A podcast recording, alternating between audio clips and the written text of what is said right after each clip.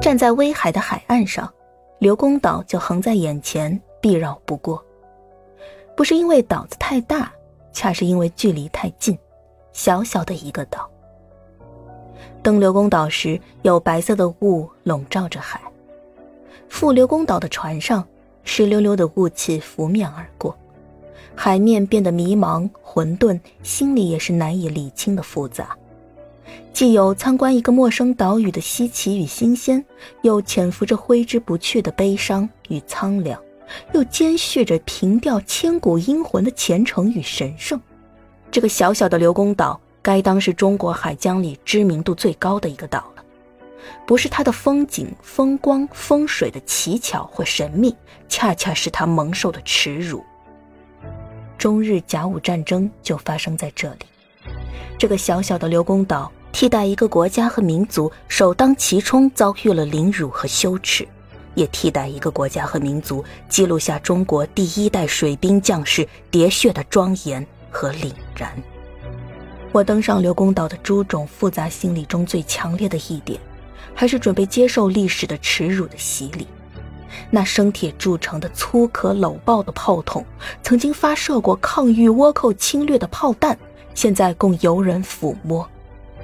那座指挥北洋水师的提督衙门，现在成为游客温习耻辱和心计忠烈的祭坛。提督丁汝昌就自杀在他的这个衙门里。那一枚鱼雷是从德国进口的，应该是当年最顶尖级的武器。躺在这里，让后来的我们叹惋。我更铭记住了一个历史性的细节：致远舰管带邓世昌为掩护旗舰定远号。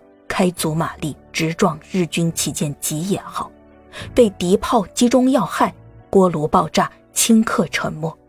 这个悲壮的过程在电影《甲午风云》里得到充分表现。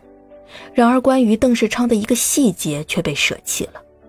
邓世昌坠海后，是从求水将救生圈送来，邓世昌拒绝救护，自沉自杀。他的爱犬随之浮水来到身边，用嘴叼着邓世昌的发辫，救他浮出水面。邓世昌将爱犬按入水中，一起沉入大海。这是怎样超乎艺术想象的一个生活细节，一个铸成历史悲剧的生活细节。中国第一支水军在甲午战争中全军覆没，除了历史和军事学家总结的种种败因和教训之外。有两个事实值得后人反复咀嚼：一是当时的北洋水军的总军力排亚洲第一、世界第四，舰艇总吨位达四万吨，二十五艘舰艇齐泊于刘公岛前，竹炉相接，旌旗蔽空，盛极一时。然而战争的结局是全军覆没；二是所有舰艇的将士不仅没有逃跑投降的，且一个个都是战死或是自杀。直至提督丁汝昌，应该说，从纯粹的军人的素质和牺牲精神来说，也应该是第一流的军人。然而，依旧挽救不了战争的败局。丁汝昌、邓世昌们代表一个国家和民族抗击另一个国家的侵略和征服，然而他们撑不起一个腐朽王朝的腐败乃至溃烂的机体，活着也承受不了失败的耻辱。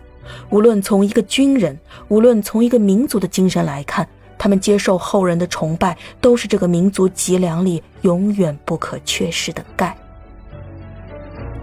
温习耻辱，铭记耻辱，不再复仇。无论战犯认罪也好，不认罪也罢，忏悔也好，不忏悔也罢，首先是我们自己该当图强。哦，刘公岛。心中难言的隐痛之道。